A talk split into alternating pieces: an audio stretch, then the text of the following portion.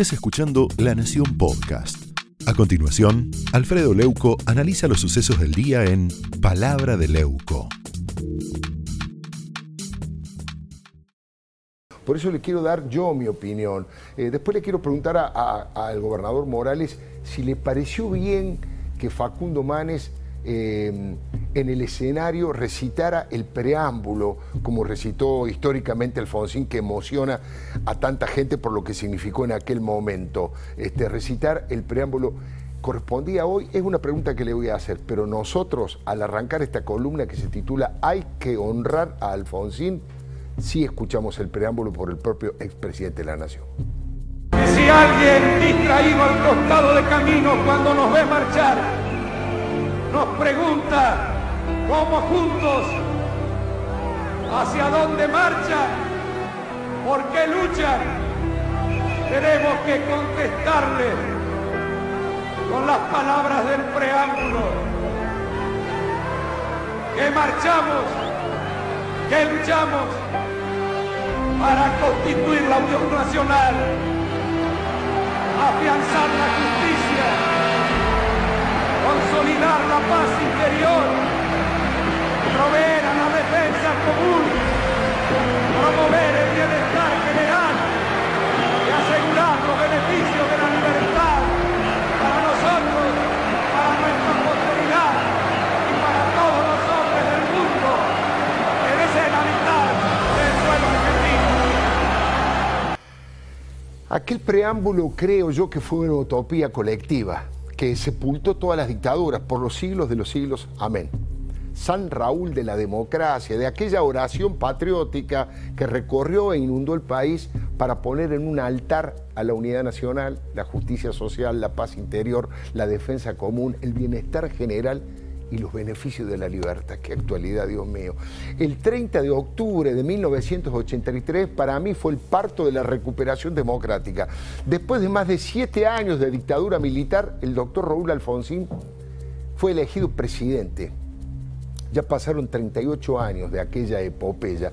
Este sistema democrático, que es el menos malo de todos los conocidos, llegó para quedarse por 100 años más.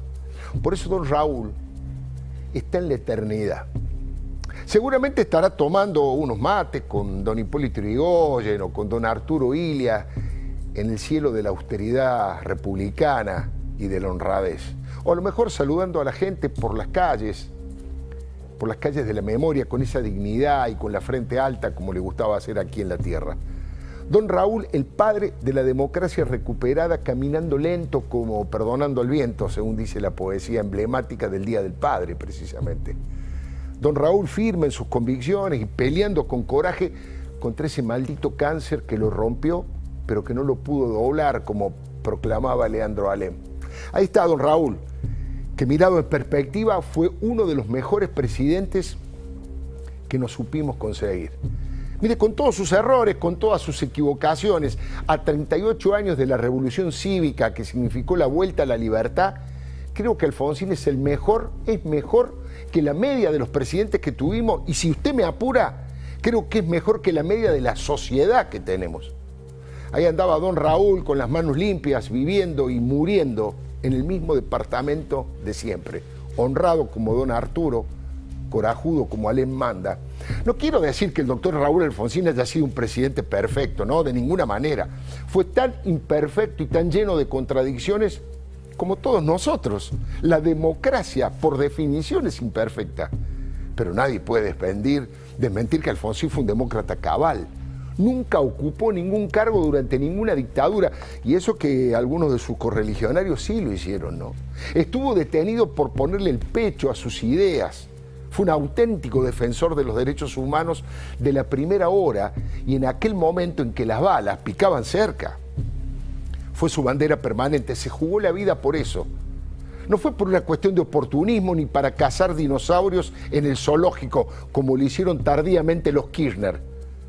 Por eso con toda autoridad después parió el nunca más, la CONADEP y el histórico juicio a las juntas militares que ningún otro país del mundo se atrevió a hacer con la dictadura en retirada, pero todavía desafiante y poderosa y armada hasta los dientes. Tuvo sublevaciones militares cara pintadas. lunáticos en la tablada, paros salvajes en la CGT y golpes de mercado que intentaron derrocarlo. Podemos ver algunos de esos momentos históricos, ¿no es cierto? Ahí estamos viendo a Saulo Baldini, aquellos paros. El del gobierno va a poder con la fortaleza de los trabajadores que somos los que elaboramos la grandeza nacional. Es verdad que también existieron, insisto, los errores y los horrores propios, digo, la economía de guerra, aquel desmadre inflacionario sobre todo, ¿no es cierto? Ese fuerte impacto del Felices Pascuas, la casa está en orden, ¿se acuerda? Y el derrumbe de la confianza en la capacidad para gobernar y ese descontrol que terminó con la entrega anticipada del poder. Ahora, si tratamos de ser lo más ecuánimes, lo más rigurosos posibles, aparecen las luces y las sombras de una gestión pero el paso del tiempo y la comparación con lo que vino después lo deja a Raúl Ricardo Alfonsín del lado bueno de la historia, en la vereda del sol, entrando a los libros como un héroe que se definió como el más humilde de todos los servidores del pueblo.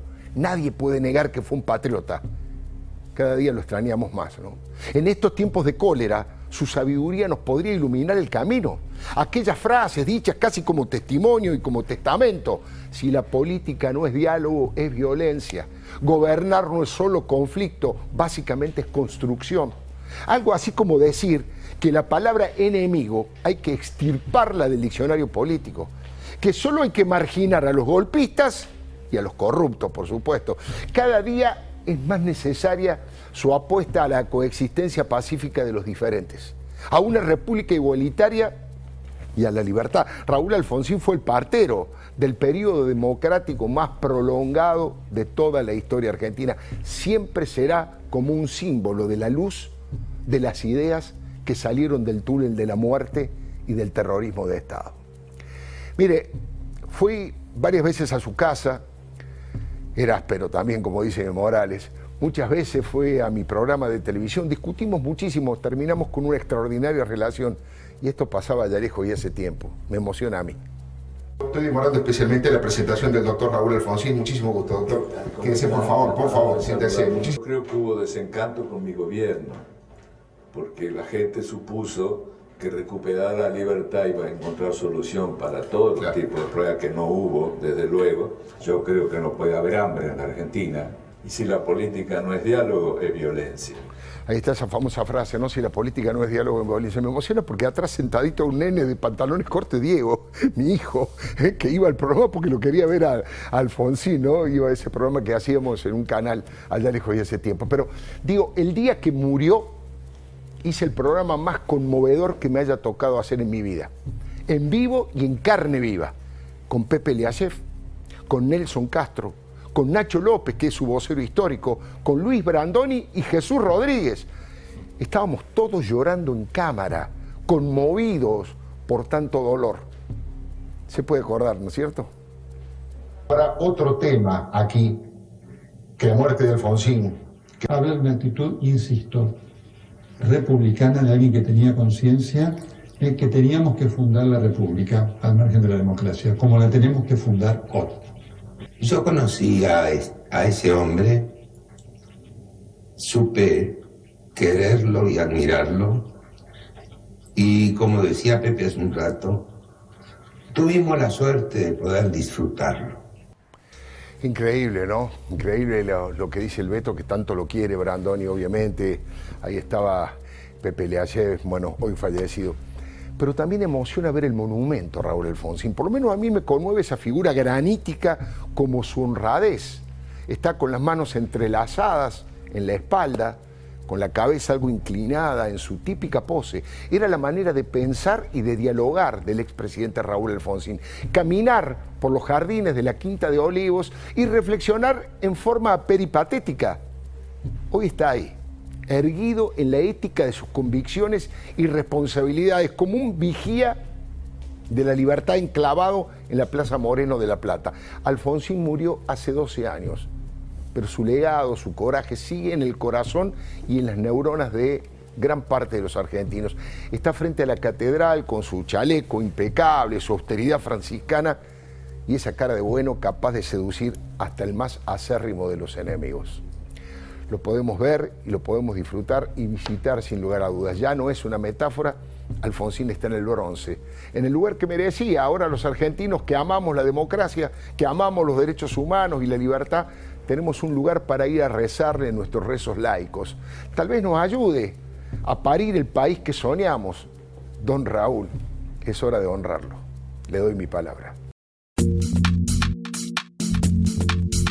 Esto fue Palabra de Leuco, un podcast exclusivo de La Nación.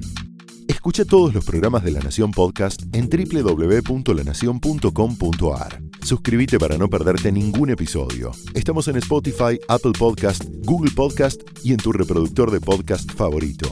Seguí escuchando La Nación Podcast.